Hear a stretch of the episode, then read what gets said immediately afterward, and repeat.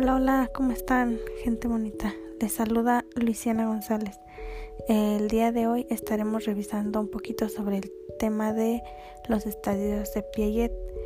Este, recordemos que este es un tema muy importante porque se propone lo que es el desarrollo de la inteligencia infantil a través de cuatro etapas que son pues diferentes.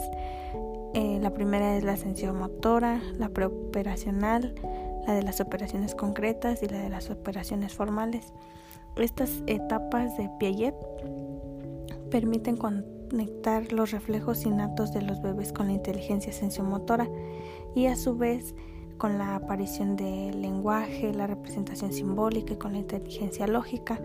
De esta manera, pues los cuatro estadios de Piaget ligan lo que es la inteligencia formal con las intenciones innatas de los niños y niñas en su entorno físico. Este, esto hace que se proporcione una visión este, acabada y sistemática del desarrollo intelectual de las personas mediante estos estadios. A continuación les voy a explicar cada uno.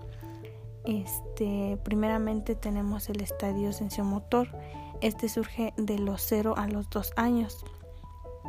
En esta etapa el juego es un característico eh, funcional y son acciones que los niños realizan sobre su cuerpo o sobre los objetos. Eh, segundo es el estadio preoperacional. Este surge a partir de los dos años hasta los seis años.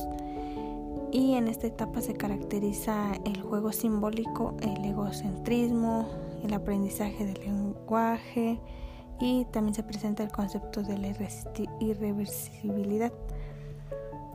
Eh, posteriormente contamos con el estadio de las operaciones concretas que surge de los 7 a los 12 años y en esta etapa el niño ya utiliza operaciones lógicas para resolver algún problema.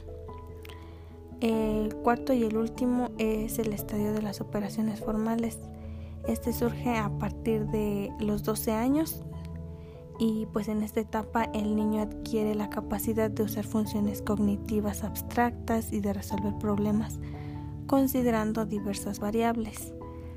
Este recordemos que estos estadios, como ya lo habíamos mencionado, pues ayudan a comprender la inteligencia ya de, de la infante. Este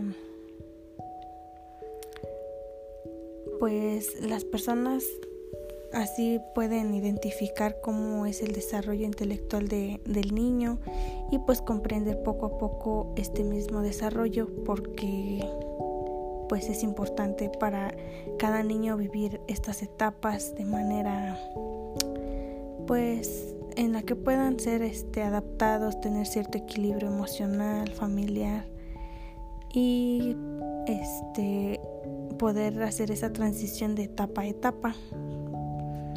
Este eh, cualquier cosa que, que puedan apoyarle a sus hijos. Este está este este tipo de temas que podemos revisar poco a poco.